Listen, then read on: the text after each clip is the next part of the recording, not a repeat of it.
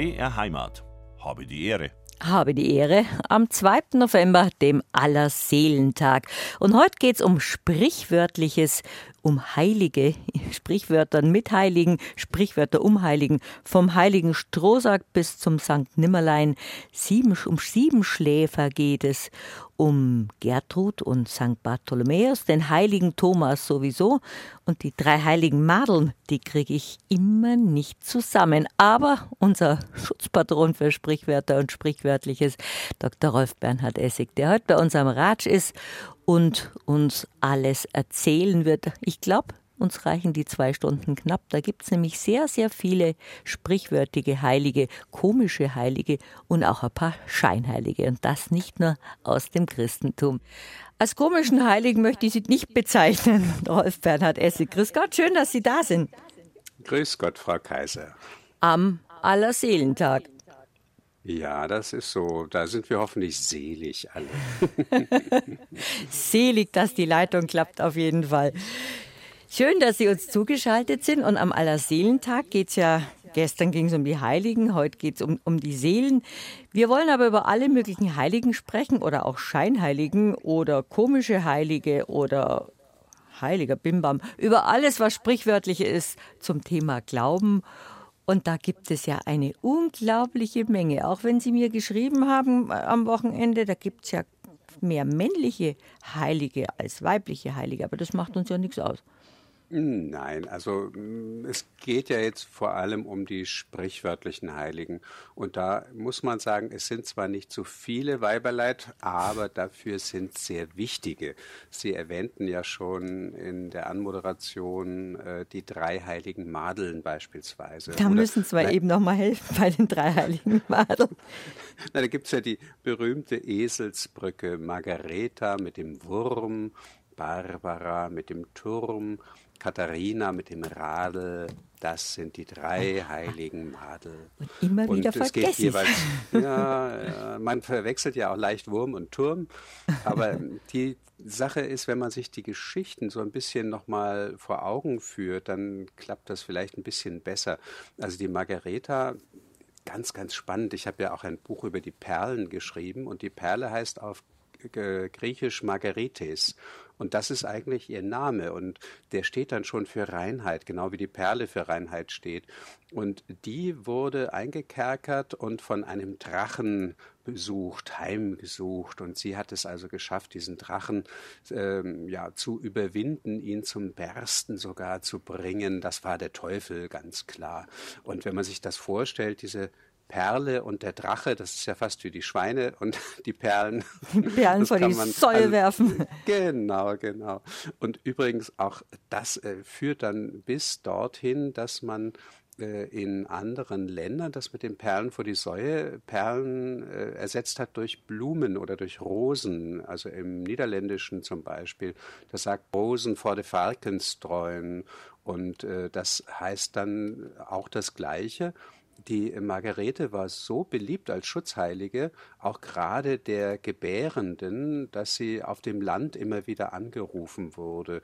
Und äh, auch in Frankreich, äh, im ganzen Westen Europas war sie extrem populär. Und deswegen haben aus Dankbarkeit die Frauen dann auch ihre Mädchen, die geboren wurden in Gesundheit, gerne Margarete genannt. Mhm. Und nachdem hat man auch die Blümchen nach den hübschen Landmädchen genannt Margariten. Die Margariten und kommen von der Margarete, wie schön. Also von Perlen über Margarete zu Margariten und dann kommt man eben auch zu diesem Ausdruck, dass man Blumen vor äh, die Farken, das kennt man ja auch, Farken, das, äh, vielleicht kennen Sie den Ausdruck der Fackentoni. Das ist so eher ja. österreichisch. Also das ist der heilige Antonius. Der heilige Antonius, der ist ja der Schutzheilige vieler Berufsgruppen, aber er ist besonders oft mit einem Schwein dargestellt worden.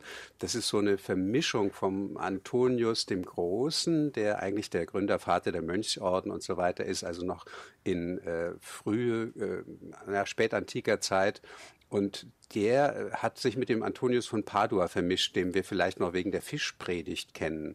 Und der äh, Antonius soll mit einem Schwein befreundet gewesen sein. Und äh, Wilhelm Busch hat daraus eine ganz entzückende Bildergeschichte gemacht. Die waren dann so befreundet, dass als Antonius starb, er mit seinem Schweinchen in den Himmel kommen wollte. Und naja, im Himmel, da wollten sie keine Sau haben.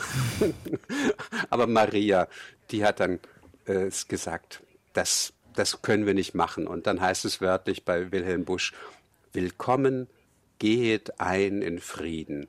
Hier wird kein Freund vom Freund geschieden. Es kommt so manches Staf herein, warum nicht auch ein braves Schwein? Da grunzte das Schwein, die Englein sangen, so sind sie beide hineingegangen. Ist ja. das nicht schön? Wilhelm Busch ist immer wunderbar. Das kannte ich gar nicht. Das ist ja bezaubernd. Den heiligen Antonius brauche ich ja ganz oft, weil ich zur Schusslichkeit neige und schnell was verliere oder nicht mehr finde. Und dann zünde ich den heiligen Antonius ein Kerzal an und ähm, er er hört mir zu.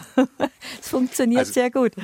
Ja, das ist wirklich eine ganz schöne Geschichte, auch weil es ja psychologisch wirklich erklärbar ist, indem man sich einem Heiligen anvertraut sein Anliegen auch für sich selber in Worte fasst oder dann durch diese symbolische Tat des Kerzenanzündens noch einmal verstärkt, ist durchaus möglich, dass es sich bessert. Bei mir war es ein bisschen ähnlich in der Grundschule. Da habe ich so oft meine Hausaufgaben und mein Ranzen und mein Turnzeug und ich weiß nicht was vergessen.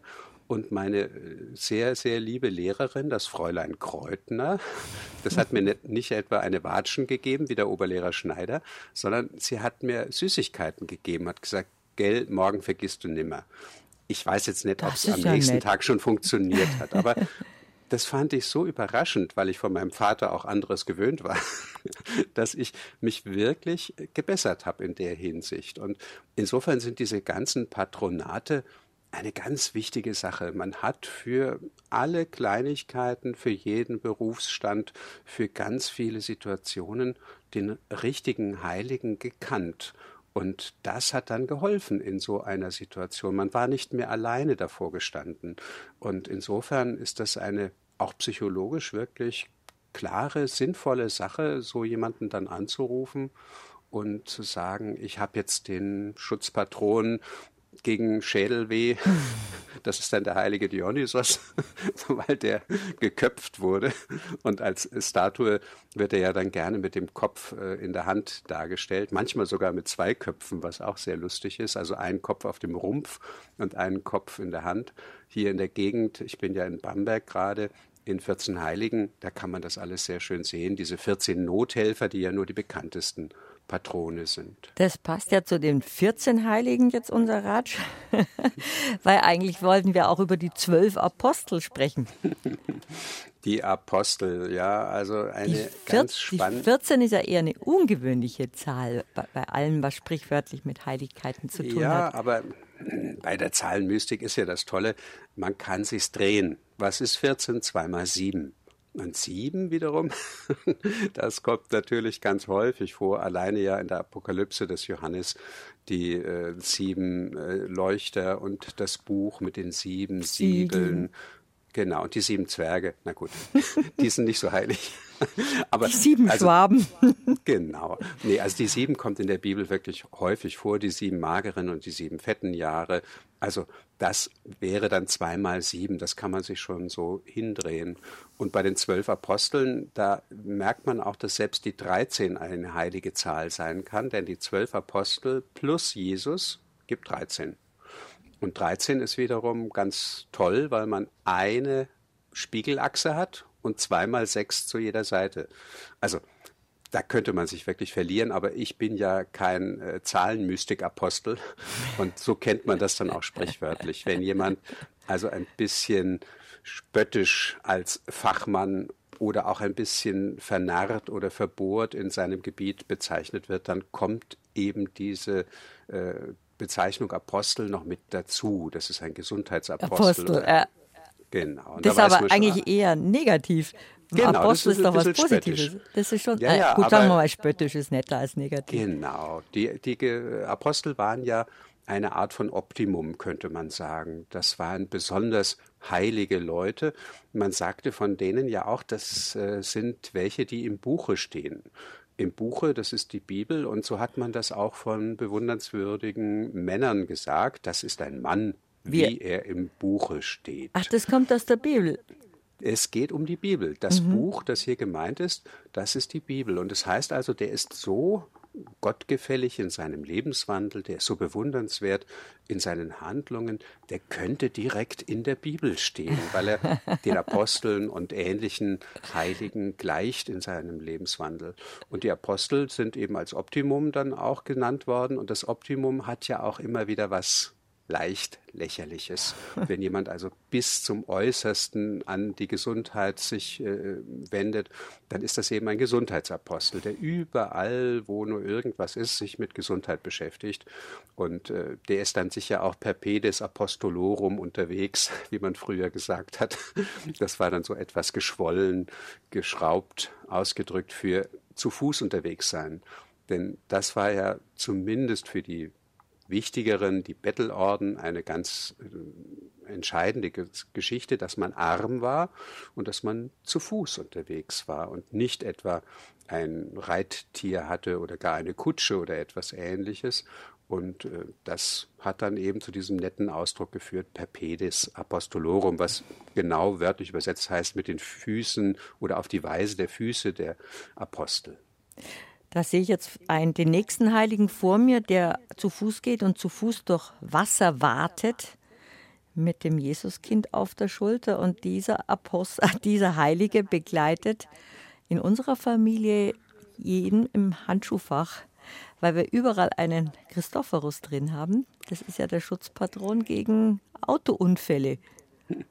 Interessanterweise kenne ich das nur vom Rückspiegel, damit er noch präsenter ist, also dass er wirklich sofort überall zu sehen ist, auch für andere so wie eine Art von ja, Schutz, den man vor sich trägt. Der heilige Christophorus ist ja einer der ganz volkstümlichen. In vielen Kirchen ist er dargestellt als Gemälde, als Relief oder was sehr, sehr schön ist natürlich auch als Statue. Und dann sieht man, dass er ein Riese ist, ein ungeschlachter Kerl und einer, der sehr, sehr mächtig ist. Und in der Legende heißt es, er suchte einen, der noch stärker wäre als er. Und irgendwann, da hat er sich als lebende Fähre betätigt. Er setzte Leute über einen Fluss und da kam mal ein kleines Kind zu ihm und sagte, ich möchte auch gerne über den Fluss. Und er sagte, na klar, setz dich auf meine Schulter. Hm, da hat er sich aber getäuscht, denn wen er da im Nacken hatte, das war Jesus. Und als er so mitten im Fluss war, da glaubte er das gar nicht mehr tragen zu können, das Kind.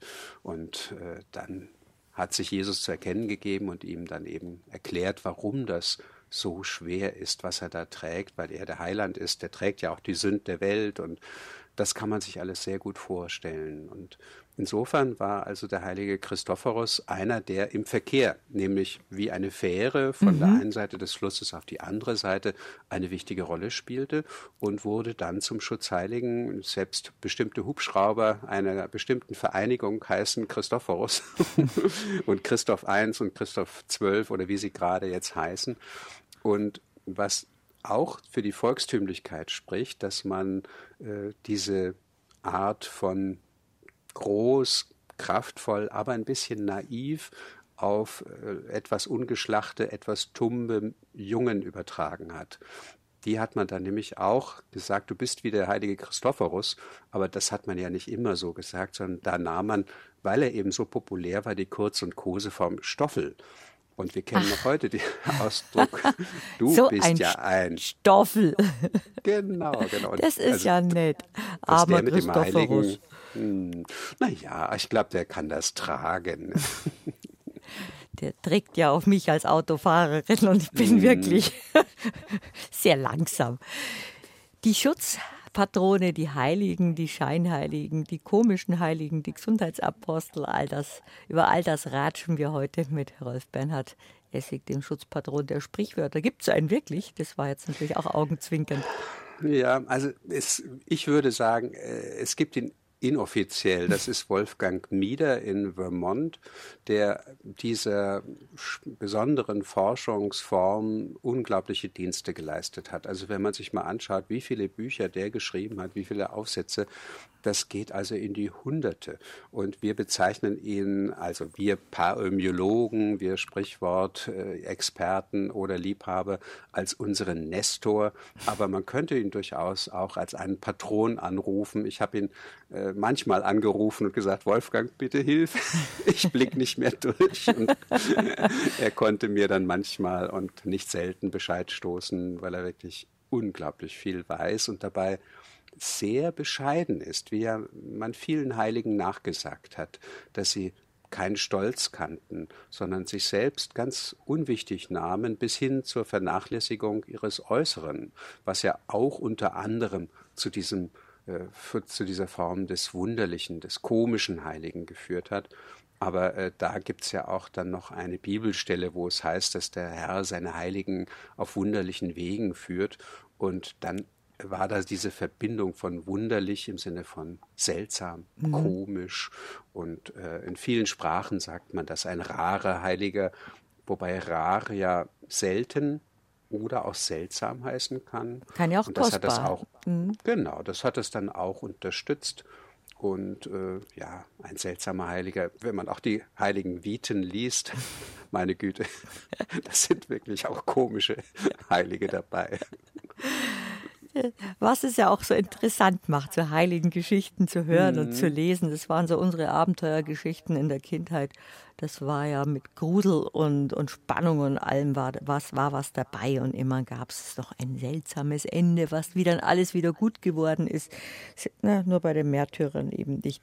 Über komische und andere Heilige sprechen wir gleich weiter nach der nächsten Musik. Was mich aber jetzt gerade eben auch berührt hat, dass sie so eine nette Lehrerin hatten, gerade Kinder müssen da so geprägt werden, dass die einem Schussel wie Ihnen, da sind wir in einem Club, Rolf mhm. Bernhard Essig, dass die einfach nicht gesagt hat, du dummes Kind, du vergisst alles, sondern ihnen was Süßes gegeben hat, gesagt hat, morgen vergisst nichts mehr. Hat die noch mitbekommen, dass sie ein Sprichwortexperte geworden sind? Nein, äh, die leider nicht mehr. Aber wenn Fräulein Kreutner zuhört oder vielleicht noch irgendjemand sie kennt, bitte schöne Grüße von mir. Also äh, das ist genau der Übergang gewesen. Der Oberlehrer Schneider, der schlug eben noch und malträtierte uns. Das war noch einer von der alten Schule und sie war eben relativ jung, keine Ahnung, vielleicht Mitte, Ende 20. Und äh, das war ja in den 70er Jahren, also 69 bis 73 war ich in der Grundschule. Und die hat dann die neue Zeit schon mitgebracht. Alleine, dass sie schon mit Maxi-Rock in die Schule kam und mit einer Ente vorfuhr, also in dem kleinen Dorf Burgheik, in dem ich groß wurde, da war es ungewöhnlich, dass Frauen Auto fuhren. Und dass sie dann mit so einer Ente da rumfuhr, äh, also das, man, man bewunderte sie im Dorf, aber fand sie auch etwas äh, anstößig. Eine komische Heilige. Vielleicht, genau. Aber schön, dass einen solche Menschen im Leben prägen und positiv beeinflussen und weiterbringen. Bei unserem Hin- und Herratsch sind wir auch bei der Schule oder bei unserer Schulzeit gelandet, Rolf Bernhard Essig. Und wie oft hat man da alle Schutzheiligen angerufen, wenn es auf einmal geheißen hat, Hefte weg, wir schreiben mal Ex oder wenn man gewusst hat, jetzt wird ausgefragt und man hat keine Ahnung, dann hat man genau gespürt, dass jetzt der Name Essig oder Kaiser fällt. Ist es Ihnen auch so ergangen? Ja, ein bisschen, muss ich sagen. Also die Grundschulzeit habe ich ganz gut überstanden. Bei mir war eher das Problem dann Beginn Gymnasium, also fünfte, sechste, siebte Klasse. Da war ich immer so dicht am Durchfallen. Äh, aus welchen Gründen auch immer. Aber ich mochte die Schule immer. Es gab immer Lehrer, die mich begleiteten, die bis heute mir wichtig sind. Das ist auch, glaube ich, etwas, was alle Lehrer vielleicht trösten kann, so viel Arbeit sie haben, gerade im bürokratischen. Diese Lebensbeeinflussung, die ist schon mhm. ganz gewaltig. Und das sind auch wie Schutzpatrone, könnte man sagen, die einem durchs Leben begleiten. Manchmal frage ich mich eben, was würde Herr Schneider jetzt tun? Das, Immer noch. ja, das äh, möge die Erde ihm leicht sein. Inzwischen ist er auch schon tot, leider. Aber das war ein ganz äh, ungewöhnlicher Lehrer, der Mathe, Physik, Informatik unterrichtete und menschlich unglaublich feine Antennen hatte. Wenn da was in der Klasse nicht in Ordnung war, dann hat er das geklärt. Also wirklich, ja, Hut ab bis heute. Gibt es denn einen Schutzpatron der Lehrer? Ach, gibt es sicher. Also das habe ich jetzt nicht nachgeschaut, aber vielleicht ist es der heilige Patronus, falls es den gäbe. Nee, gibt es garantiert. Es gibt für alles einen Patron. Also das Lustigste fand ich die Geschichte der Heilige, der Schutzpatron für die Fernsehleute. Da dachte ich immer, naja, was soll das? Fernsehen ist ja so spät erfunden worden. Aber es gibt ja die Legende der heiligen Clara, die zu Weihnachten zu krank war, um in die Messe zu gehen. Und dann, naja gut, sind sie eben doch in die Kirche gegangen, haben die Clara daheim gelassen. Und sie erhob aber ihre Hände und betete und bat darum, dass sie doch auch etwas davon mitbekommen könnte. Und gegenüber, äh, an der gegenüberliegenden Wand, da erschien plötzlich ein Bild. Und dann sah sie die Live-Übertragung der Messe. und als die Brüder nach Hause kamen und die erzählen wollten, was passierte, sagte sie, kenne ich, weiß ich, war ich schon.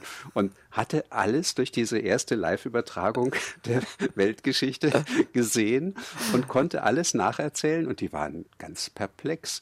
Und irgendein findiger Mensch, der hat sich dieser Legende erinnert und hat gesagt, na, das ist unsere Schutzheilige. Und so ist also die heilige Clara zur Matrone, könnte man sagen, geworden. Auch übrigens sehr, sehr interessant, dass äh, es zwar Schutzpatron heißt, aber wenn es eine Frau ist, dann ist es auch ein Patron, obwohl ja das von Pater, dem Vater herkommt und Patrone ist eine ehrende Form, der Schutzherr und ähm, bei der Matrone, da ist es eher die ehrwürdige Frau gewesen, was dann später etwas abschätzig, etwas spöttisch wurde. Und die Patrone, die man im Gewehr hatte, die kommt auch daher.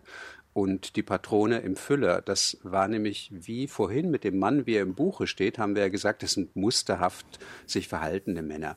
Und so hat man auch von einem Patron im Sinne eines Schutzherrn und Heiligen gesagt, das ist eine Art Muster von Mensch. Mhm. Und dann hat man äh, in Frankreich vor allen Dingen im späten Mittelalter das in der Bedeutung Muster, Modell für anderes auch verwendet. Und insofern dann eben auch für die Treibladung und das Geschoss von Feuerwaffen. Also, weil das auch modellhaft immer gleich hergestellt werden musste, damit es auch in den Lauf gut passen konnte. Das ist ja interessant. Tja, und ihre Patrone, die in ihrem Füllfederhalter war, die sah ja auch ein bisschen aus wie die Patrone in einem Gewehr oder in einem Revolver. Auch da kommt dann diese Übertragung her. Ganz, ganz seltsam eigentlich. Und eine Patrone eines Füllers war in der Schule eine harte Währung.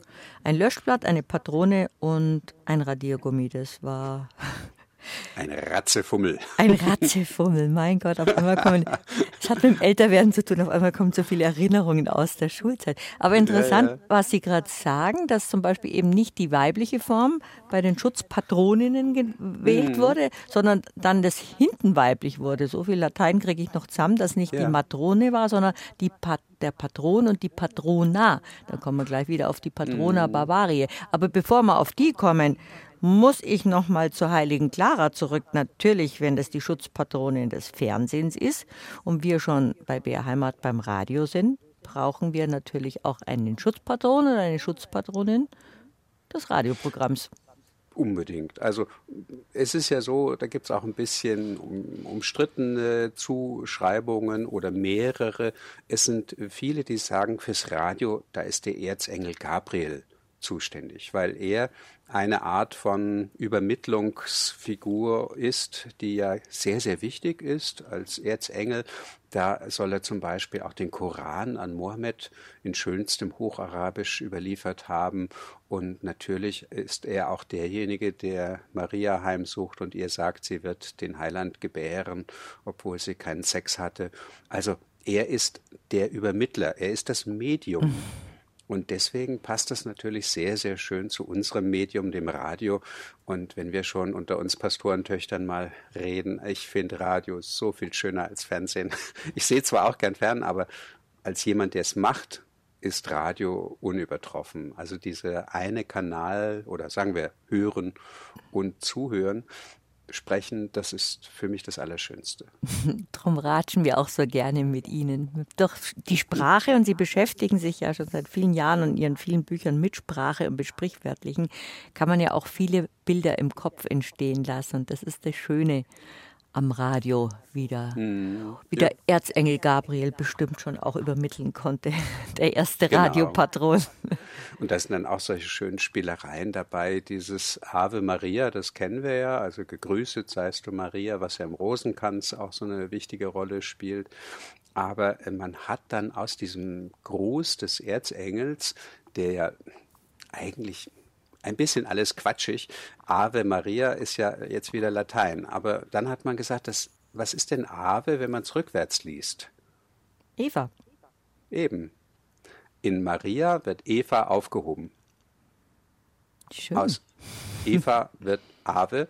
Aber das funktioniert ja nur im Lateinischen. Und der Erzengel Gabriel, wenn der Lateinisch gesprochen hätte, hätte Maria ihm einen Vogel gezeigt und gesagt, das kommt mir Spanisch vor, was du da sagst. Ich verstehe nur Bahnhof. Die haben ja Aramäisch miteinander gesprochen. Sonst hätte sie das gar nicht verstanden.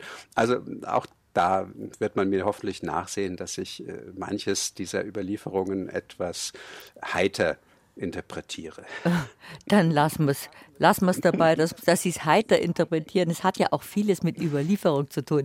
Wir mhm. spielen einen Walzer und danach kommen wir nochmal auf die Patrona Bavaria zurück. Rolf Bernhard Essig, der Sprichwortexperte, nicht der Patron. Das war Ihr Wolfgang, den Sie immer anrufen. Mhm. Und dieses Anrufen, haben Sie vorhin schon erklärt, sei was ganz Wichtiges, Psychologisches, dass man nach Hilfe ruft und dann ist es so tröstlich, wenn man mhm. weiß, irgendein Schutzpatron ist da und der wird einem schon helfen. Das gibt einem so viel Zuversicht.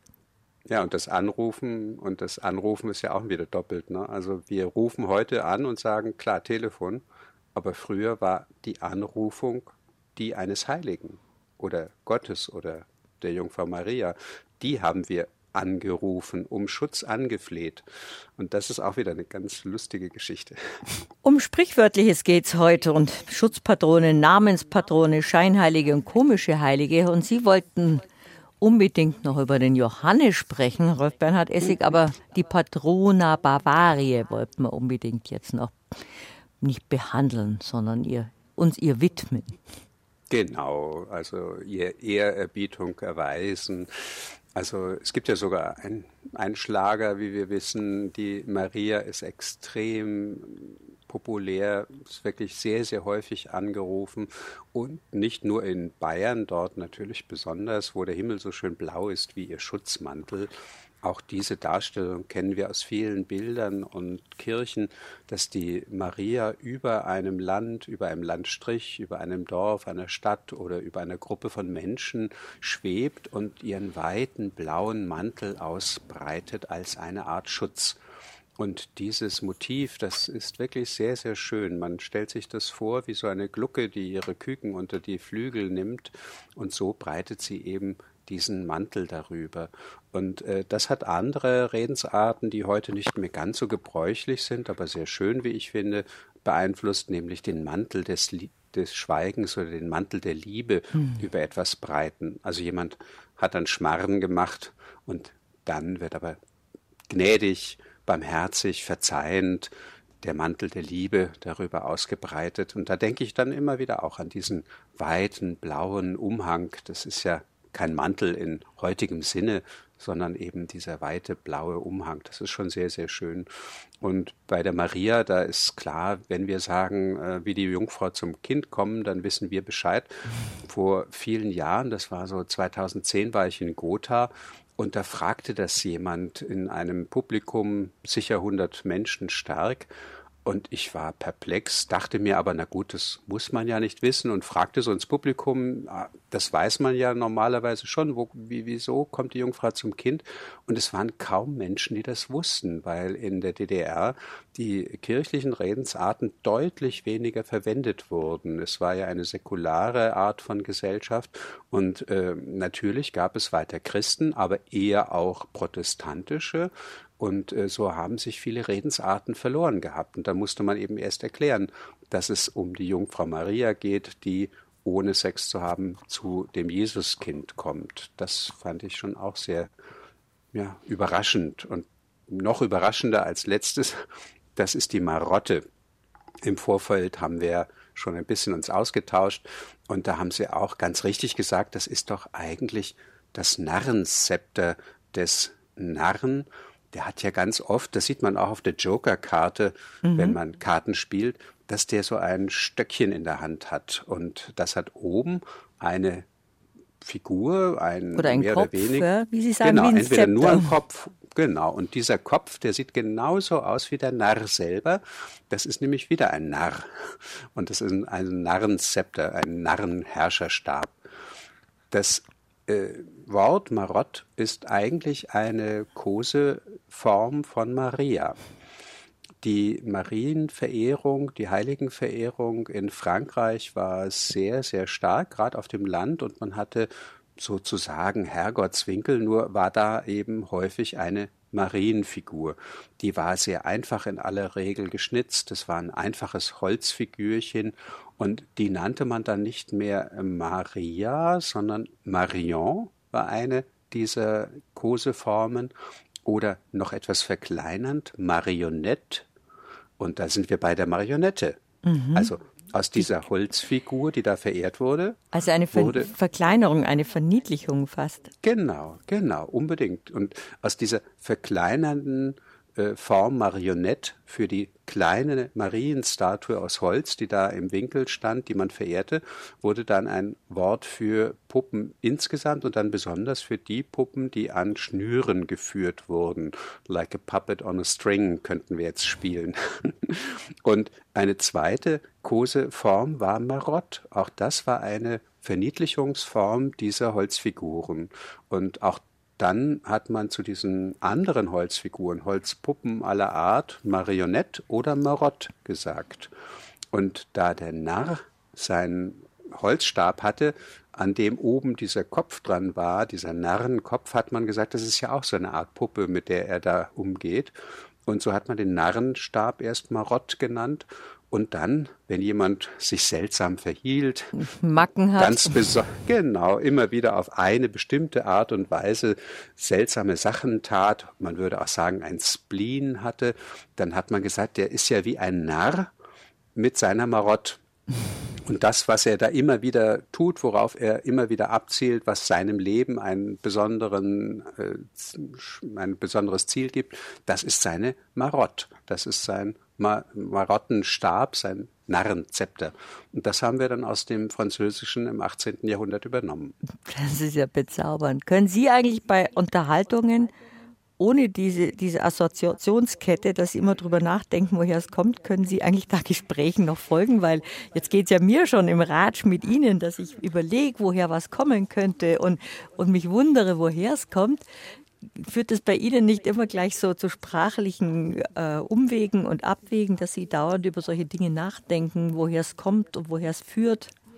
Naja, natürlich. Gerade als Sie Ratsch sagten und wir über den Narr sprachen, dachte ich, der hat doch auch sowas. Aber dann dachte ich, nein, das, das ist ja nicht die Ratsche, das ist ja die Pritsche, die er hat. Aber Ratsche und Pritsche und schon ist man wieder beim Pritscheln, was meine Frau gern sagt, die oberbayerisch geprägt ist. Und ach, ein wunderbares Wort, um mit Pritscheln Wasser ist herrlich. Spielen. Das ist so ah. wortmalerisch, das, äh, lautmalerisch, das pritschelt genau. einfach. Pritschel, also, Pritschel und Tritscheln, das war, genau. damit hat man mich immer beschrieben. Und natürlich Tratzen. Tra Tratzen ist großartig. Da sieht man, also da denkt man eigentlich an so eine Tatze richtig. So eine Bärentatze, mhm, das, das war an was glaubt Woher kommt ein Tratzen? Jetzt, jetzt kommen wir auf Abwege. Keine Britscheln, Ahnung. Das ist also mein, Lieblings, mein Lieblingssprichwort kommt ja aus dem Talmud und heißt, lehre deine Zunge zu sagen Ich weiß nicht.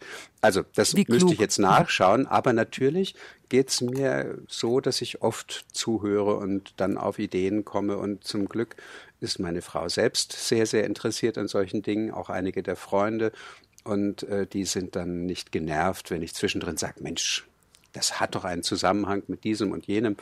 Also es geht schon auch sehr gut ohne, aber ich denke mir immer, warum denn nicht mit?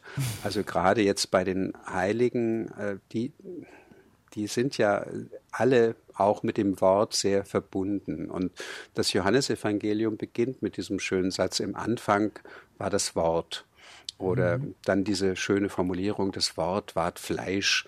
Und äh, man denkt dann erst, hm, Klingt jetzt ein bisschen derb, aber es ist genau diese Inkarnation, die wir kennen, die dann geführt hat hin bis zum eingefleischten Junggesellen und bis zu diesem inzwischen ja schon häufiger vorgekommenen Witzwort vom eingefleischten Vegetarier. Aber in Inkarnation ist ja das Fleisch schon drin, in Karne. Genau, genau, genau. Et incarnatus est oh, Spiritus Sancto. Sie, sie verursachen wirklich Hirnschrauben, wenn, wenn man über ja, aber Sprache. Das ist doch toll. Ja, aber über Spra also Sprache ist einfach ein schönes Instrument, mit Sprache auch ein bisschen mhm. spielen zu können und mhm. rumwursteln zu können. Sehen Sie, und genau das finde ich auch so schön. Wir haben jetzt von Latein bis zum Dialekt in einem Moment den Sprung. Ist das nicht schön? Also äh, manche, die denken ja auch, dass man arrogant oder gebildet sein müsste in einer besonderen Weise, um sich mit Sprache zu beschäftigen.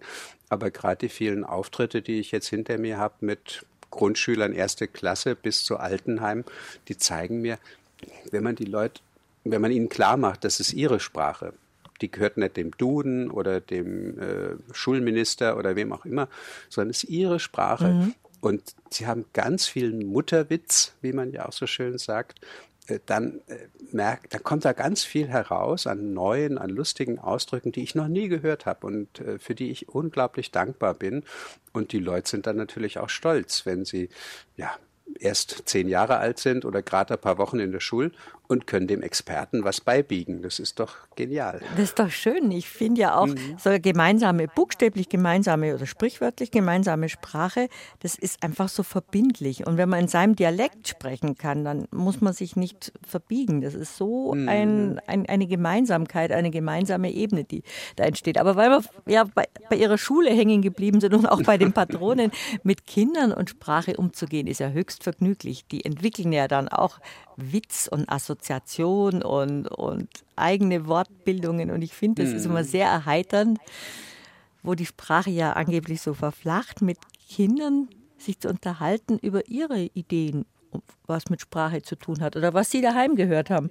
Genau, und auch Kinder können sich diese heiligen Geschichten besonders schön vorstellen. Die hören die ja immer noch gern.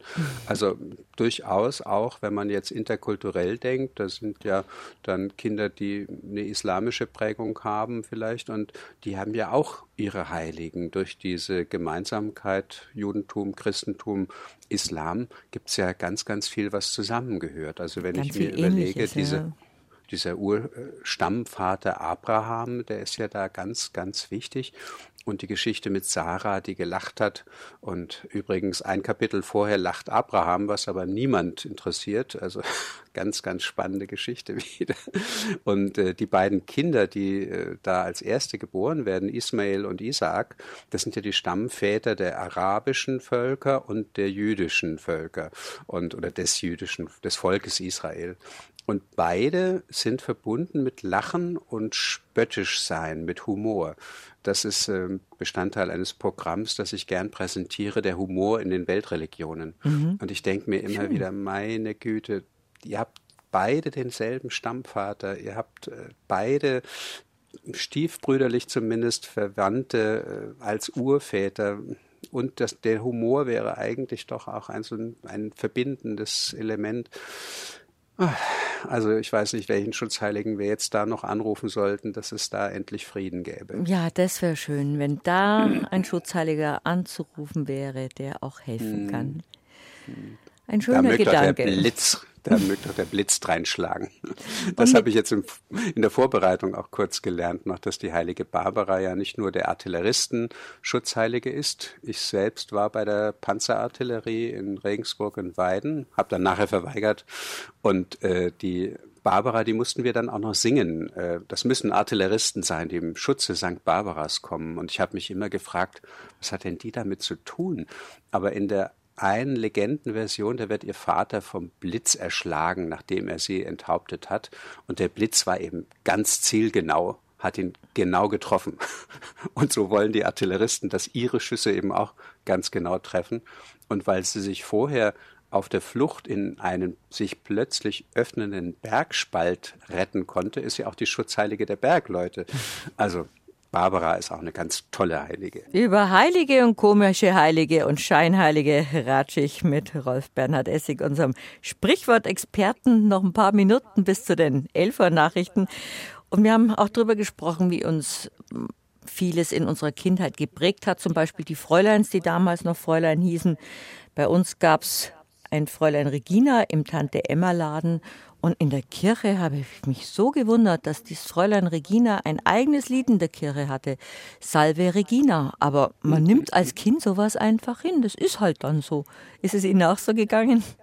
Ja, also gerade die ungewöhnlichen Wörter waren ja auch wichtig. Also wir sprachen ganz kurz in der Pause drüber. Ich kannte das auch, dass es in der Kirche hieß Hallo Julia.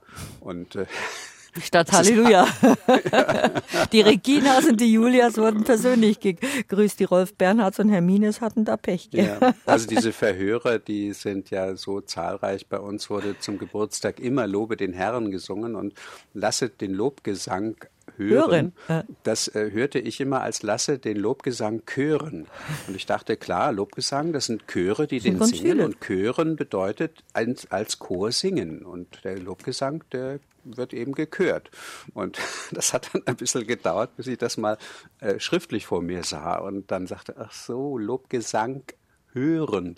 Aha, aber das ist ganz klar. Das ist ja auch äh, in, in, vielen anderen Bereichen so, dass man ganz Seltsames hört. Und in der Bibel gibt es so interessante Namen und Dinge, die beschrieben werden, dass wir auch nicht immer wissen, äh, worum es da geht. Und dass also Hans, mein Onkel Hans, dass das eigentlich jemand war, der Johannes hieß und Hans nur eine Kurzform von Johannes war, das hat auch lange gedauert, bis ich das kapierte. Und dafür gibt es so viele Hans und Johannas bei uns im Umfeld. Der heilige Johannes ist ein ganz wichtiger. Für den haben wir aber jetzt keine Zeit mehr. Ich weiß nicht, ob es einen Schutzpatron der letzten Minute gibt, aber gleich gibt es die Elfer Nachrichten und danach ratschen wir weiter über den heiligen Strohsack und vieles andere mehr, was in der Sprache mit Religion zu tun hat und mit Sprichwörtlichen zum Thema Heilige und komische Heilige. Rolf Bernhard Essig bei mir zum Ratsch. Sehr vergnüglich wie immer.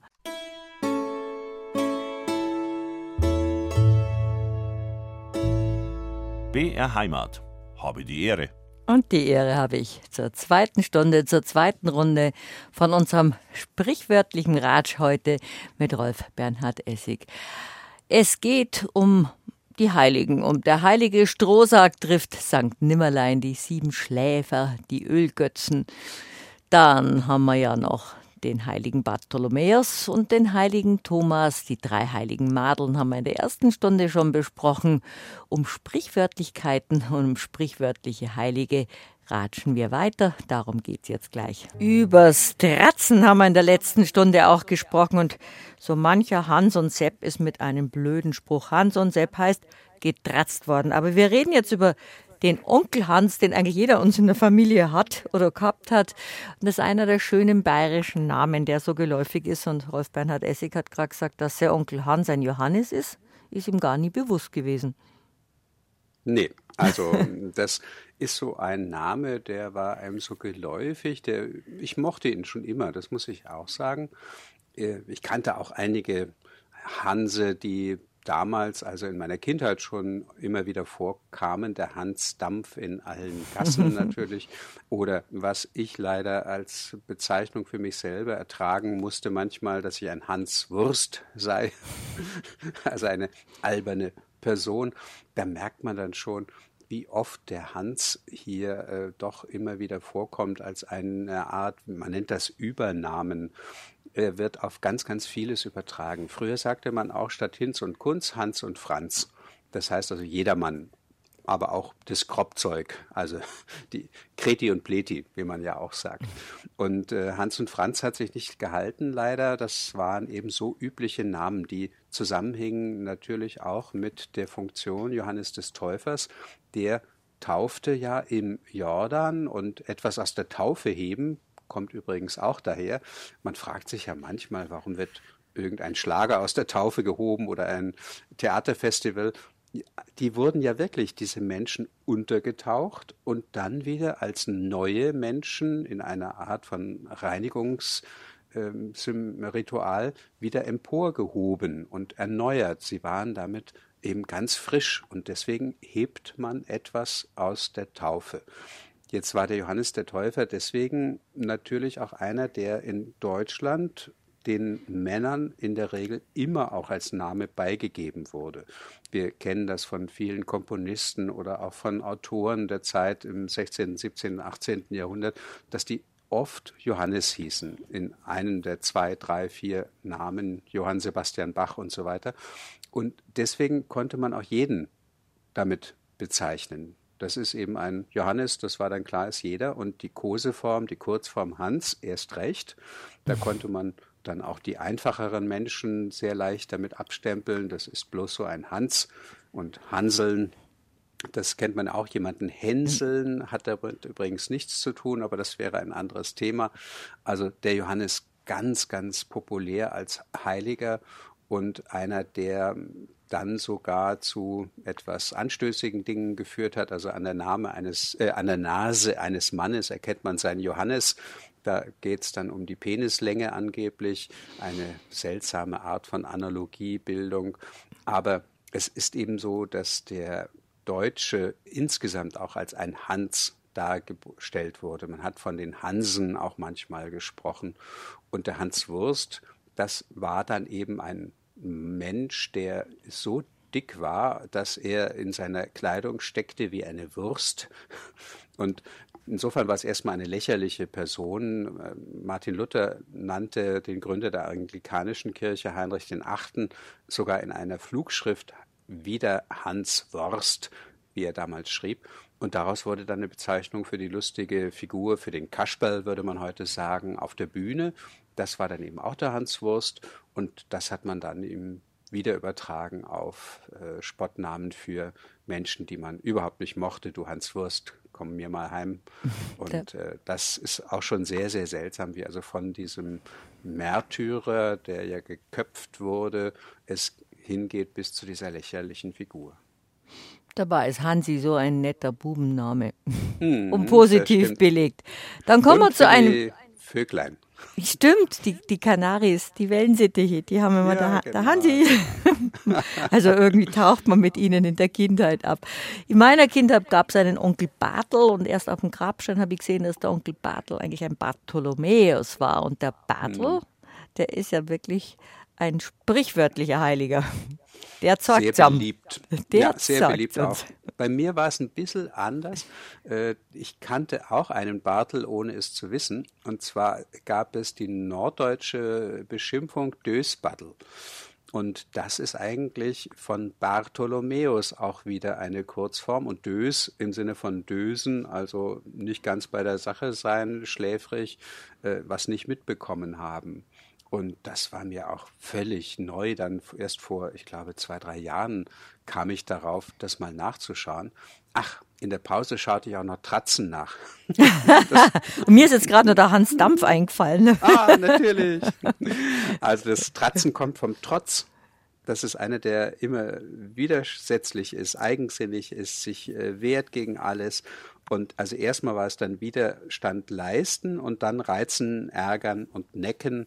Und das kennen wir dann aus den Spielen, auch wenn jemand in der Tratze ist, also in der Mitte eines Kreises und dann wird ein Ball geworfen oder was auch immer. Das nennt man dann ja auch, da ist jemand in der Tratze. Und dann ist es schon gut, wenn er weiß, wo Bartel den Most holt. Woher kommt jetzt das, dass der Bartel den Most holt? Also Bartel, wie Sie schon sagten, das ist ja beim Onkel der Name gewesen, wie man ihn nannte, weil man den eben auch mochte. Da hat man nicht immer Bartholomäus gesagt, sondern eben diese Kurzform. Und ja, schimpfen Sie mal ein Kind, das Bartholomäus heißt. ja, da ist dann schon der Bartel. Ja, Aber es klingt zärtlich. Also wenn man jemanden schimpft, dann ist es ja nicht so selten, dass man dann den vollständigen Namen statt des Kosenamens nimmt. Bartholomäus, was hast du denn da angestellt? Wie war es bei also, Rolf Bernhard? Äh, ja, also mein Vater nützte immer den Namen vollständig und sagte, der Standesbeamte habe gesagt, wenn Sie den mit Bindestrich schreiben, müssen Sie den immer vollständig verwenden. Und so sind Sie Rolf Bindestrich Bernhard. Ja, äh, ansonsten gab es verschiedene Koseformen, die ich jetzt nicht hier über den Äther senden Na, Hans Wurscht haben Sie ja vorhin schon gesagt, dass Sie da ja, auch ja, schon bezeichnet aber, worden sind. Ja, das sowieso. Oder auch äh, Meep Meep Door Runner, weil ich immer wieder gegen die Türstöcke rannte oder gegen Türen. Ich weiß nicht warum. Und es gab eben diesen Road Runner bei Schweinchen Dick oder Paulchen Panther und äh, dieser Rennkuckuck, wie er ja heißt, das war dann eine Vorlage dafür, mich Door Runner, also gegen, den, gegen die Türenrenner zu bezeichnen. Na, da gibt es ganz viel. Also, also Sie, neigen auch zu toll, Sie neigen auch zur Tollpatschigkeit. Das ist sehr, sehr genau. beruhigend. Was übrigens von Talpasch, dem Fußsoldaten, herkommt. Aber äh, jetzt Bartel.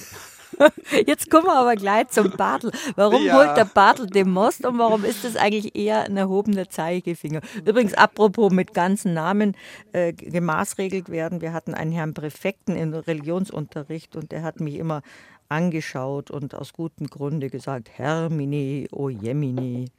Hm. Ist mir auch, das ist mir jetzt auch gerade wieder nach 55 Jahren eingefallen. Aber dafür sind wir jetzt im Radio. So, das haben, genau. jetzt, das haben sie jetzt alle genau. davon. Wir zwei Hans Wursten, Tollpatsche mm. und Road- und Door-Runners. Also, jetzt kommen wir zum Battle. Also, die Heiligen, die prägten das Jahr für die normale Bevölkerung über Jahrhunderte. Man hatte die heiligen Tage gelernt von den Eltern, von den Großeltern, natürlich auch in der Schule und die heiligen Tage, die prägten wirklich fast alles, was passierte. Es gab zu den meisten heiligen Tagen auch bestimmte Sprüche. Das äh, ist ja äh, bei Michaeli ganz wichtig oder äh, zu Martini bekam man dann eine Gans. Die Martinsgans wäre auch noch was, worauf wir kommen. Und man hat dann die Tage auch gerne nach Kosenamen genannt, wenn das zu lang war. Und so sagte man dann eben auch St. Bartel oder eben nur Bartel an Bartel. Das war der 24. August. Das war ein ganz wichtiger Tag. Er war äh, der Bartholomäus ja unter anderem ein Patron der Weinbauern, mhm. also der Hacker und die äh, hatten an diesem Tag ihre Lostage. Lostag heißt also, wenn es verschiedene Felder gab, die gemeinsam bewirtschaftet wurden, dann konnte man sagen, also diesen, an diesem Tag bekommst du dieses Teil äh, für ein Jahr und äh, der andere kriegt dieses. Das wurde ausgelost. Und an Bartholomäus konnte man aber auch schon sehen, wie viel Frucht denn dieses Landstück äh, trüge. Und so könnte man dann sagen, also Bartel weiß, wo er den Most holt. An diesem Tag wusste man schon, ah, ich habe ein gutes Los gezogen, meine und dann eben nicht nur die Weinreben, sondern auch die Apfel, die Birnbäume, die Obstbäume, die zeigten dann schon, ach, ich habe ein gutes Los gezogen, da wird viel Frucht äh, mhm. äh, zu sehen sein an Bartholomäus. Und ähm, dann gab es noch viele, viele weitere. Weisch, wo Bartel den Most holt bei Michel, also an Michaeli. Das war dann ja wieder dieser Tag, der 30. September oder 29. weiß jetzt nicht mehr genau. Also da, da, da wurde dann geerntet. Und dazu kam dann auch noch, dass es eine ja, Vorschrift gab, dass man an dem Bartholomäustag auch schon den Obstmost in Wirtschaften vorrat, äh, vorrätig haben musste. Und äh, auch das passt natürlich wieder genau. Bartel weiß, wo er den Most holt. Da ist es eben wichtig und richtig. Und das hat sich dann im Laufe der Jahrhunderte immer weiter verändert. Man hat es dann auch als Drohung verwendet. Und das hängt durchaus mit anderen Redensarten zusammen, wie zum Beispiel jemandem zeigen, was eine Harke ist. Ich werde mhm. dir zeigen, wo Bartel den Most holt, hat man dann plötzlich gesagt. Bei der Harke, da ging es ja um eine Art von Schlag, eine kleine Bauernschwankgeschichte. Ein Bauernsohn hat ein bisschen auf der Hohen Schule was gelernt, ein bisschen Latein, mit dem er aber schnell am Ende ist. Aber er tut jedenfalls, als er von der Hohen Schule nach Hause kommt, so, als verstünde er die Sprache der Menschen nicht mehr, von denen er abstammt, weil er so arrogant ist, so hochmütig. Das äh, funktioniert ein paar Momente lang, bis er beim Umherstolzieren und hochnäsig herumgehen plötzlich auf eine Harke tritt und die ihm an die Stirn haut. Und dann schreit er, verdammte Harke. und plötzlich kann er wieder Deutsch. Und das hat sich dann eben in diese schöne Redensart äh, entwickelt, jemandem zeigen, äh, was eine Harke ist. Und das hat sich auf den Bartel dann übertragen. Also ich, äh, Bart, ich zeig dir, wo Bartel den Most holt. Das war also dann auch wieder eine Drohung plötzlich, obwohl es anfangs wirklich nur darum ging, zu, dass Bartel, also St. Bartholomäus, 24.8., weiß, wo er den Most holt. Der Bartel, der heilige Bartholomäus, ein Schutzpatron, der wirklich für uns, dem, uns zeigt, wo man den Most holt. Das ist ja sehr lustig, wie das alles ums Eck rum gedacht und gesprochen wurde und so in den Sprachgebrauch hinübergegangen ist.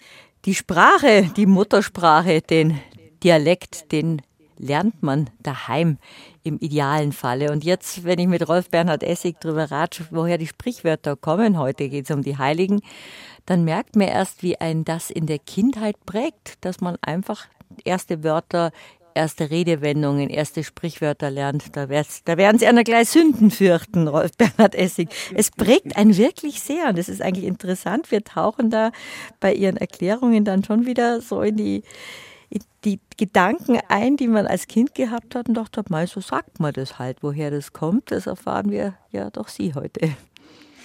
Ja, das ähm, ist mir auch wichtig als ein eingefleischter Heide. Nein, bin ich nicht. Ich bin der Wolle gefärbter Protestant, aber dann später zum Heiligen, müssen Sie äh, doch zum Heiligen, zum Heiden gereift. Verzeihung. Ja, ja. Und äh, das liegt ja alles nah Scheinheilige. Ja, genau. Selig, wer sich im eigenen Scheine heilt, haben wir früher gesagt. Heiliger Strohsack. Heiliger, heiliger Strohsack.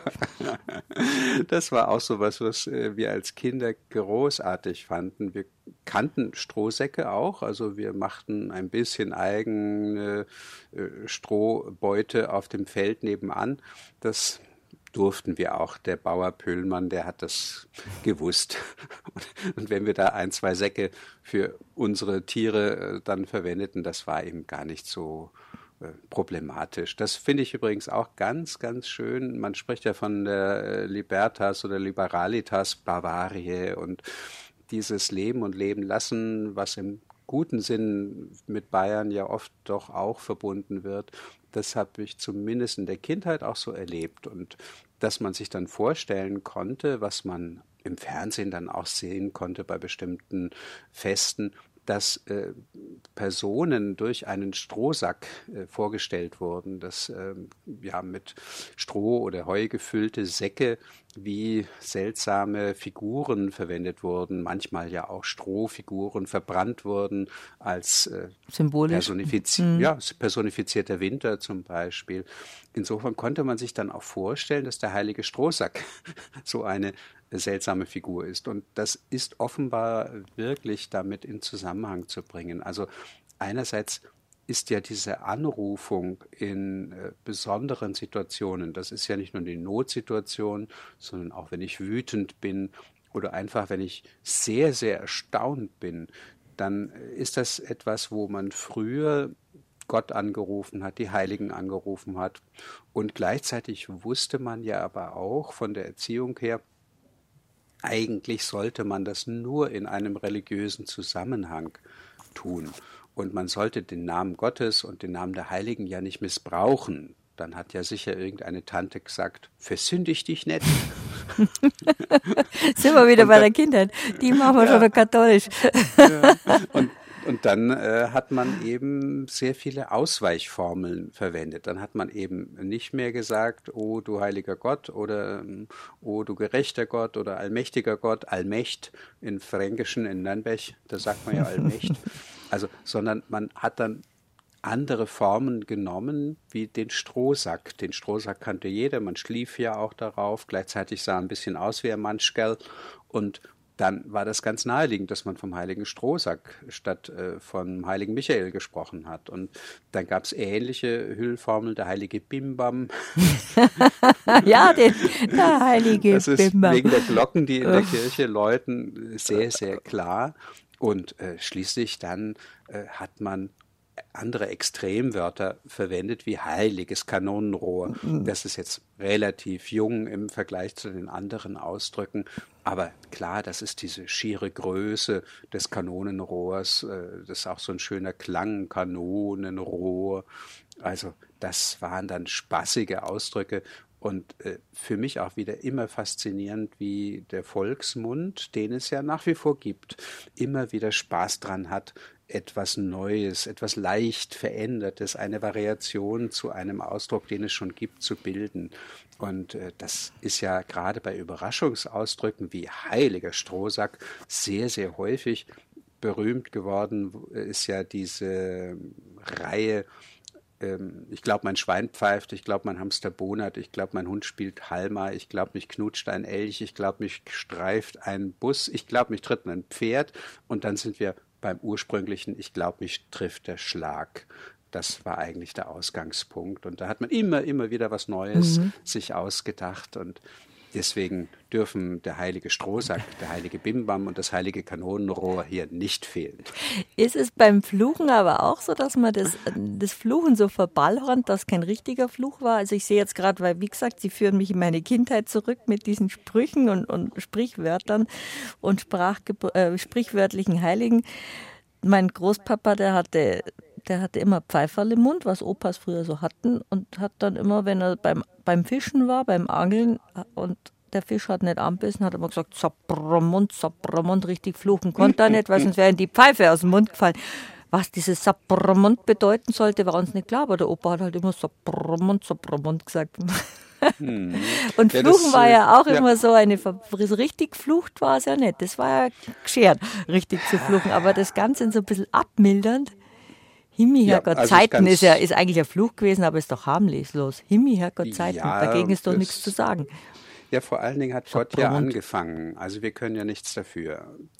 Bei der Vertreibung aus dem Paradies, da wird ja selbst der Acker verflucht äh, um Adams Willen, obwohl der Acker nur wirklich nichts dafür kann.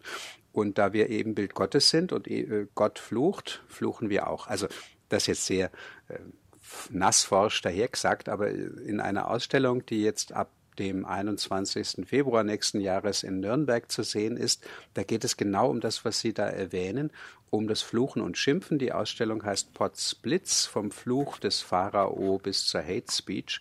Und da ist dieses verballhornende, verändernde, verhüllende Fluchen natürlich auch ein Thema. Und da gehört dieses Sackzement dazu und Sackelzement und Sapperment und äh, Sacre Dieu ist ja da einerseits der Ursprung und das Sakrament das andere. U Jägerl, U Jesses und all diese Dinge sind wieder auf Jesus zurückzuführen. Also das ist ganz richtig, diese Kraftausdrücke, die spielen damit, dass man immer noch an diese hohen Mächte sich anschließt, aber sie nicht verärgern möchte. So ein bisschen wie im Negativen, wenn man auch den Teufel versucht nicht direkt zu nennen, sondern sagt, der Gott sei bei uns oder der Herr mit der roten Feder oder die Sache hat einen Pferdefuß. Auch da nennt man den Teufel ja nicht direkt, denn wenn man den Teufel nennt, kommt er gerannt. Genau. mein Gott, das ist wirklich konditioniert, würde man jetzt sagen. Ja, ja, Der eine fängt was an und das sagen wir wahrscheinlich seit 50 Jahren, wahrscheinlich noch in 50 Jahren. Loja, sage ich. und diese gemeinsame Prägung, das ist etwas, was ich immer wieder und nicht nur ich als sozialen Kit bezeichne. Deswegen ist es auch wichtig, dass man Kindern sehr, sehr früh all diese Dinge versucht klarzumachen und das Verbindende als etwas Schönes, gerade auch das Sprachspiel als etwas, das äh, ja eine, einen Wiedererkennungswert hat. Das ist wie so eine Losung bei den Soldaten früher.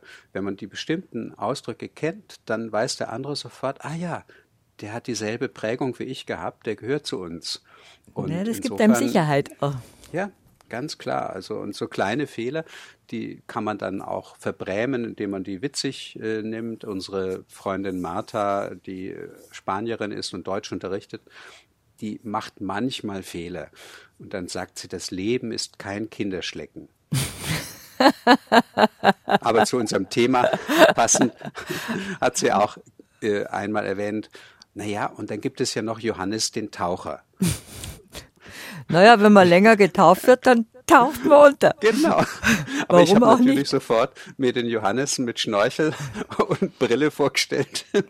Hätte es das in biblischen Zeiten gegeben, dann hätte er wahrscheinlich ja. auch noch Flossen angezogen. Also unglaublich. Also insofern, ja, worüber wir reden, das ist äh, lustig, das ist sehr luftig auch, aber es hat viel, viel mehr soziale Bedeutung, als wir uns eingestehen. Und auch wenn wir klären, wie viele Wörter beispielsweise aus dem Arabischen kommen oder dass wir im Deutschen kaum eine Sprache nicht mit einem eingewanderten Wort äh, haben. Also Tatarisch und äh, verschiedene grönländische Sprachen oder Hawaiianisch, Wikipedia, da steckt ja auch dieses Wiki für schnell drin. Also das kann, wenn man sich mit Sprache beschäftigt, sehr viel Verbindendes wieder haben. Und das ist ja Fremden, auch schön. Sprache ja, muss, genau. muss sich ja weiterentwickeln, sonst wird man ja, ja stehen bleiben. Und auch bei den Heiligen merken wir das, äh, bei Corona äh, entstand sofort auch die Idee, ja, wenn man an Covid-19 erkranken kann, dann brauchen wir doch auch jemanden, der, den wir anrufen können dagegen, dass es uns nicht passiert. Wir brauchen einen Schutzheiligen. Und da war es sehr rel oder relativ naheliegend, dann hat man den Sebastian genommen. Jetzt fragt man vielleicht kurz, warum gerade Sebastian? Man erinnert sich vielleicht, der, der mit den Pfeilen durchbohrt wurde. Mhm. In Zeiten der Pest, da hat man den Tod, der mit der Pest umherging, als einen, der mit Pfeilen auf einen schoss, dargestellt. Es war von den Pestpfeilen oder den Pfeilen der Pest die Rede und so lag es nahe, dass man dann den Sebastian als Pestheiligen auch neben Rochus wegen der Blasen da und, und der Furunkel und ähnlichem genommen hat. Und äh, dieser Sebastian, der wurde dann wieder auch auf Corona angewendet. Man hat dann gesagt, also gegen Corona, das ist ja auch eine Viruserkrankung, die übereinkommt wie so ein Pfeil aus dem Nichts. Da hilft dann hoffentlich der heilige Sebastian. Heute bekommen wir unsere Heiligen aber aufgezählt von Rolf Bernhard Essig. Um Sprichwörtliches und um unsere Heiligen geht es heute.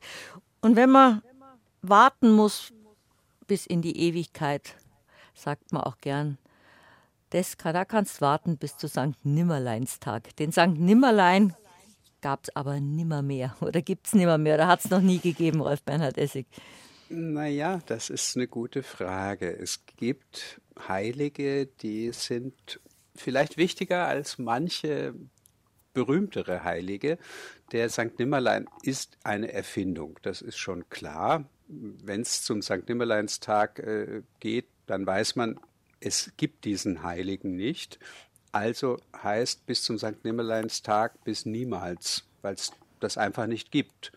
Das hat man auch in kleinen Bildern sonst äh, verpackt und gesagt, also wie Schnee im Juli oder so. Und äh, den St. Nimmerlein hat man in Scherzpredigten sich ausgedacht, weil in der Heiligen Schrift im Lateinischen immer mal wieder das Wort Nemo vorkam. Nemo heißt ja schlicht und ergreifend niemand. Und dann hat man gedacht, na ja, diesen Nemo, der kommt ja oft vor und äh, man kennt das Sprachspiel, das schon bei der Odyssee vorkommt, wo sich Odysseus als niemand bezeichnet. Er hat den Namen niemand. Und äh, das war lustig, als dann der Zyklop nach Hilfe ruft und die anderen Zyklopen kommen und fragen, was ist passiert. Und er sagt, niemand hat mich geblendet. Dann sagen sie ja, wenn niemand dich geblendet hat, dann ist ja kein Problem und gehen wieder.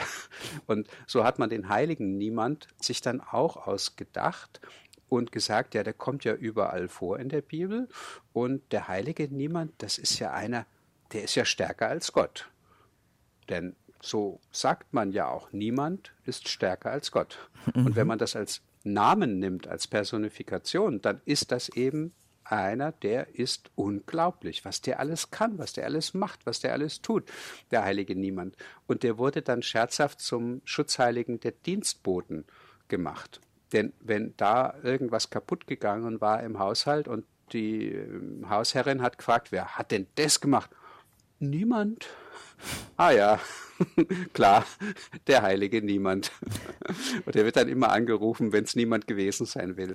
Und es gibt Darstellungen des heiligen Niemand, äh, bildliche Darstellungen. Es gibt kleine Skulpturen sogar vom heiligen Niemand.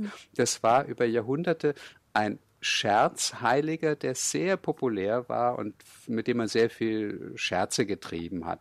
Und aus dem entstand dann auch der Sankt Nimmerlein. Weil wenn man eigentlich auch sagen könnte, machst du das? Und dann sagt der andere nimmer oder nun und nimmermehr, wie es im Märchen ja heißt. Dann nun komme ich gesagt, noch einmal und dann nimmermehr. Welches Märchen ja, war das denn? Ja, das ist Brüderchen und Schwesterchen. Das ist ja die Geschichte mit dem Rehlein. Mit dem Reh, äh, ja. Das Schwesterchen wird ja zur Königs Braut und Frau und kriegt dann Kinder, aber die Stiefmutter und die Stiefschwester, die bringen sie um in ganz grauenhafter Weise genau. und als Geist kommt sie aber wieder und sagt, wie ist mein äh, Was macht mein Kind, was macht was mein macht Reh? mein Reh, genau. Und mein Gott, das habe ich jetzt 50, 60, ach fast 60 Jahre nicht mehr gehört. Wie nett, dass Sie mir solche Erinnerungen oder uns solche Erinnerungen bescheren. Nun naja, komme ich, ich noch einmal und dann nimmer mehr. Ich hatte das Glück, ein Büchlein zu schreiben über Märchenredensarten. Das ist gerade im September rausgekommen. Ach, wie gut, dass niemand weiß. Mhm. Auch das übrigens so ein sozialer Kit, dass wir drei Nüsse für Aschenbrödel kennen oder die Guten ins Töpfchen, die Schlechten ins Kröpfchen und äh, gerade mit Kindern war das so schön. In Aulendorf gibt es eine Ausstellung von mir und die führte ich durch die Ausstellung und da gibt es auch Märchenredensarten. Und äh, da ist so ein richtig schönes Pfefferkuchenhaus gebaut worden. Und wenn die Kinder das sehen, dann fangen sie gleich an. Der Wind, der Wind, das himmlische Ist es nett. Auch die alten und, Märchen sind dann noch so ja, präsent. Ja, genau, genau. Auch Knusper, Knusper, Knäuschen weg, aber dann meinem Häuschen oder Rucke die Kuh, Blut ist im Schuh. Und also das fasziniert eben die kleinen Kinder und da merkt man, da waren viele, die einen ausländischen Hintergrund hatten, die schlecht Deutsch konnten, aber das hat die gleich fasziniert, diese Art des Singsangs und dass man im mhm. Chor etwas sagt. Man mhm. sagt ja mhm. manchmal, also das klingt ja wie in der Koranschule, aber diese gemeinsame Wiederholung im Chor, das kennen also ich zumindest kenne das noch aus der Volksschule. Das gemeinsam Leiern auch, Gedichte. Genau. Also das, da lernt man etwas und wenn man so früh das lernt, in diesem Rhythmus und in diesem Klang, dann setzt sich das fest und man hat etwas bis in alle Ewigkeit. Das ist mit den Volksliedern genauso oder mit einfachen Gedichten. Die begleiten einen durchs Leben hindurch und wenn man demenzkrank ist, dann kann man ähm, Demenzkranke durch solche Verse, Gebete, äh, durch diese runtergeleierten Dinge, die man da gelernt hat, immer noch erreichen. Und deswegen, ja, die Koranschule an sich ist noch nicht das Problem. Wie hat Mohammed gesagt, die, das Blut der Märtyrer ist weniger wert als die Tinte der Schüler. Aber dieses Gemeinsame ist ja auch was Verbindendes. Weißt? Mhm. Ich finde es jetzt auch berührend, wie Sie gerade erzählen, wie man mit Demenzkranken eben dieses Langzeitgedächtnis, das ja teilweise noch da sein kann, wie man das nochmal aktivieren kann, dass man gemeinsame Kindheitserlebnisse, Erinnerungen und selbst wenn man müde ist, kann man sowas noch mit runterleiern, was Sie gerade hm. erzählen, wie Knusper, Knusper, Ja, auch Sprichwörter, hm. ganz klar. Also wie Sie jetzt gerade ja auch ein Sprichwort vervollständigen konnten, so geht das da dann nicht selten auch noch, dass man weiß, was du heute kannst besorgen und dann kommt das automatisch bei denen und wenn man Glück hat, beim Singen übrigens noch besser, weil dann noch mehr angesprochen wird, dann äh, werden auch manchmal weitere Hirnareale wieder aktiviert, die stillgelegt waren. Aber selbst wenn nicht, dass man überhaupt mit den Demenzkranken etwas tun kann, ist ja auch wichtig. Also wir hatten ein Buch, meine Frau und ich geschrieben, Morgenstund hat Gold im Mund. Da geht es genau darum, dass man Geschichten erzählt, die spielen in der Zeit vor 60 Jahren ungefähr, in der Kinderzeit derer, die jetzt demenzkrank sind. Und die münden immer in ein Sprichwort. Und dieses Sprichwort, wenn es gut geht, können die vielleicht dann auch ergänzen. Und das Buch ist jetzt auch natürlich für die Demenzkranken, aber gerade auch für die Angehörigen. Denn man weiß, es ist sehr, sehr schwer, Zeit mit denen zu verbringen, so wichtig es ist.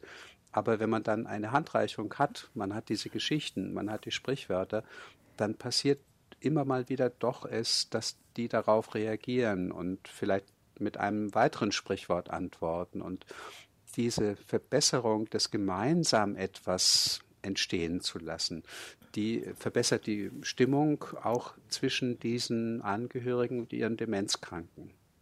Eine schöne Idee. Aber nachdem wir uns jetzt auch viel in der Kindheit aufhalten, die heiligen Bildchen sind ja auch ganz wichtig gewesen. Also ich sage das auch manchmal noch so scherzhaft, wenn jemand was gemacht hat und will jetzt unbedingt gelobt werden, sage ich, ja, kriegst du Heiligenbildchen. Aber das war lange Zeit auch verbunden auf ja, Sie und ich haben, glaube ich, nicht so viele gekriegt, nachdem was, wie wir uns jetzt gerade ausgetauscht haben, wie wir als Schüler waren.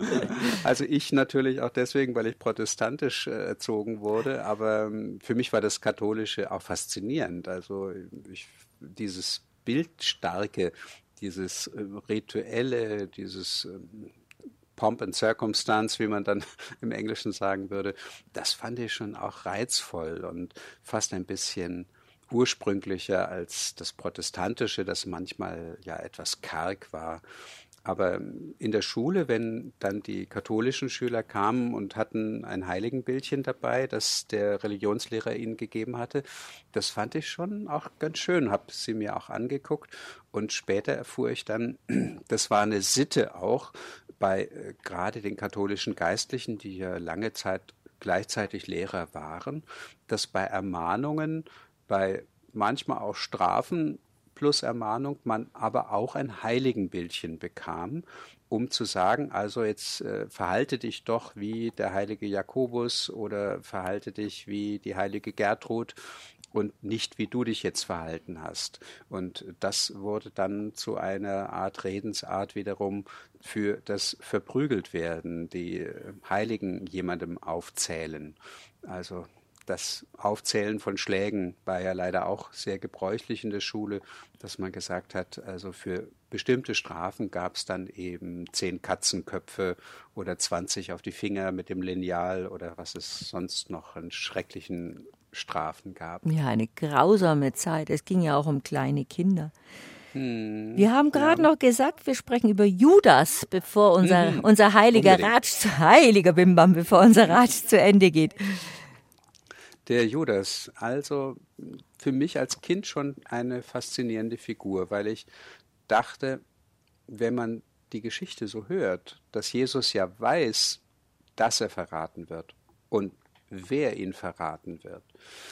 Und äh, der Judas ja geradezu gedrängt wird, das zu tun. Zumindest empfand ich das so dann äh, kann man ihm doch gar nicht so böse sein, wie es in der Matthäus-Passion, glaube ich, ist, äh, vernichte, zertrümme, verderbe den falschen Verräter, das mörderische Blut.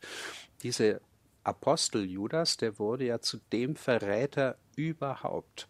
Und der Judas-Kuss wurde ja auch wieder sprichwörtlich. Es war Goethe, der mal gesagt hat, das war der frömmste Jünger. Aber auch ganz früh hat man schon gesagt, Judas nimmt die Schuld auf sich, zu verraten und damit funktioniert überhaupt die Heilsgeschichte. Es gibt recht früh schon Legenden, dass Jesus und Judas im Bunde waren, miteinander wussten, was sie da tun und dass es jemanden eben braucht, der ihn verrät. Und äh, das hat also eine ganz, ganz andere Bedeutung auf einmal bekommen. Und das geht hin bis zu Jesus Christ Superstar. Da ist ja auch der Judas eine der interessanteren Figuren und der ganz, ganz hingegeben Jesus ist und ihn dazu drängen will, indem er ihn dieser Passion überantwortet, dass er jetzt endlich mal was tut, einen Aufstand gegen die Römer anführt. Also eine sehr, sehr spannende Figur, dieser Judas Iskariot. Und äh, der hatte jetzt aber einen zweiten Judas. Judas heißt ja eigentlich Jehuda. Und äh, es gab unter den Aposteln auch noch den Jehuda äh, Thaddäus oder Judas Thaddäus. Und der wird äh, als heiliger Judas verehrt. Man wundert sich ja manchmal, wenn in anderen Sprachen ein Judas positiv vorkommt. Das geht hin bis zu äh, Kirchen, die St. Jude heißen oder Jude Law heißt ja auch so mit Vornamen. Und das ist dann eben der andere Judas. Das ist nicht Judas Iskariot, sondern Judas Thaddäus. Und die, der Beatles-Song Hey Jude? Ja, das ist Julian. Julian ah, das war der, der Spitzname von seinem Sohn. Genau, das sind aber auch so die Mythen, die sich ranken. Jetzt haben wir schon einige Heilige durch. Unsere Zeit läuft ab, aber Ach. Den St. Ulrich müssen wir kurz noch nehmen. Der ist auch ein, ein Synonym für etwas eher Unappetitliches, aber es ist ja heuer immerhin äh, St. Ulrichsjahr. Ulrichsjahr. Ja. Also Ulrich äh, gehört zu den lustigen Heiligen, die in vielen Hinsichten auch gerne, in dem Fall nicht erfunden werden, sondern neu ausgelegt. Das Wort Ulrich, das klingt für manche wie jemand, der sich übergibt. Und äh, es gibt ganz, ganz viele solche Ausdrücke, die wortmalerisch sind oder lautmalerisch, nicht wortmalerisch, lautmalerisch. Im Englischen sagt man zum Beispiel Ralph. Das soll auch so klingen wie jemand, der sich heftig übergibt und Ulrich ist dann eben auch so etwas. Und den heiligen Ulrich anrufen oder Sankt Ulrich anrufen ist also ein Synonym für sich übergeben.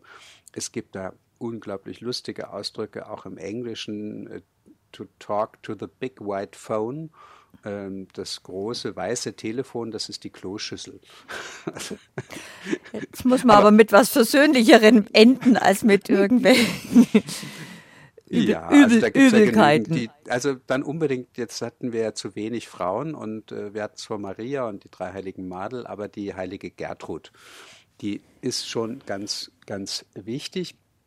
Wir kennen die heilige Gertrud eigentlich nicht so oft, also sie wird im Landläufigen schon gekannt, vor allen Dingen bei Bauern war sie früher sehr populär, weil sie eine Schutzheilige war gegen die Getreideschädlinge, gegen Ratten und Mäuse. Und äh, wenn man so einige Darstellungen kennt, die heilige Gertrud ist fast nie ohne eine Maus oder eine Ratte oder sogar eine ganze Schar davon zu sehen. In Berlin erinnere ich mich, gibt es ein sehr großes Denkmal auf der Gertraudenbrücke und äh, am Sockel des Denkmals, da sind eben lauter Ratten und Mäuse, weil sie die Schutzheilige ist.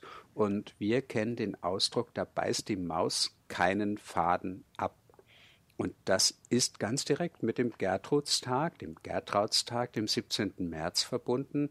Das war der Heiligentag und an dem Tag, da endete traditionell die Winterarbeit und die Bauern sollten wieder raus aufs Feld gehen.